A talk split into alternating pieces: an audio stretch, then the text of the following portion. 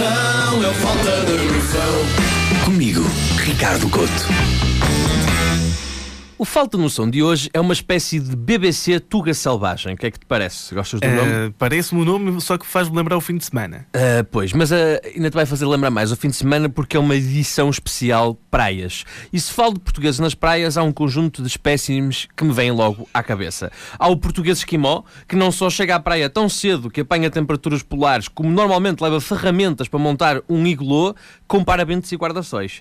E por cada conjunto de pais ou tios que adora ir para a praia assim tão cedo para ir ao banho, atenção, um banho que não é um banho de mar, mas é um banho de orbeiro logo uh, de madrugada. Há sempre um puto roxo, cheio de frio ou sono, com uma camisola vestida que está mais próximo da hipotermia do que do moreno. Em questões térmicas, o oposto dos banhistas esquimós são os chefes de buffet.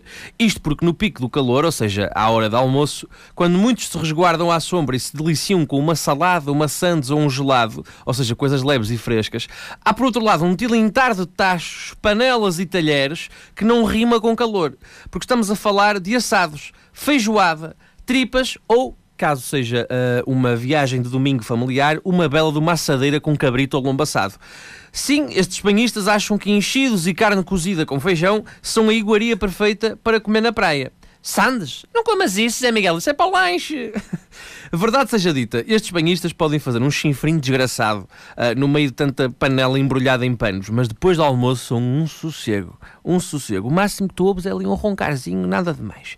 Porém, há um tipo de tuga na praia que parece uh, que merece uma observação. É o reformado metrosexual. Eu acho que vocês vão perceber o que é que eu estou a falar. São aqueles sexagenários que têm um moreno de entrecosto bem passado.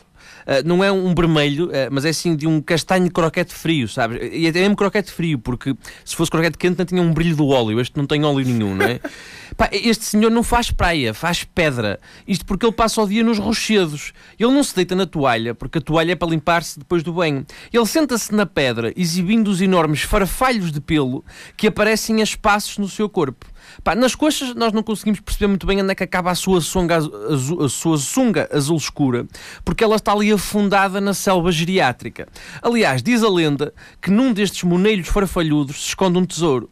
E eu posso contar-vos que esta lenda é verdadeira. No peito cabeludo destes tarzãs do pedregulho mora sempre uma volta de ouro.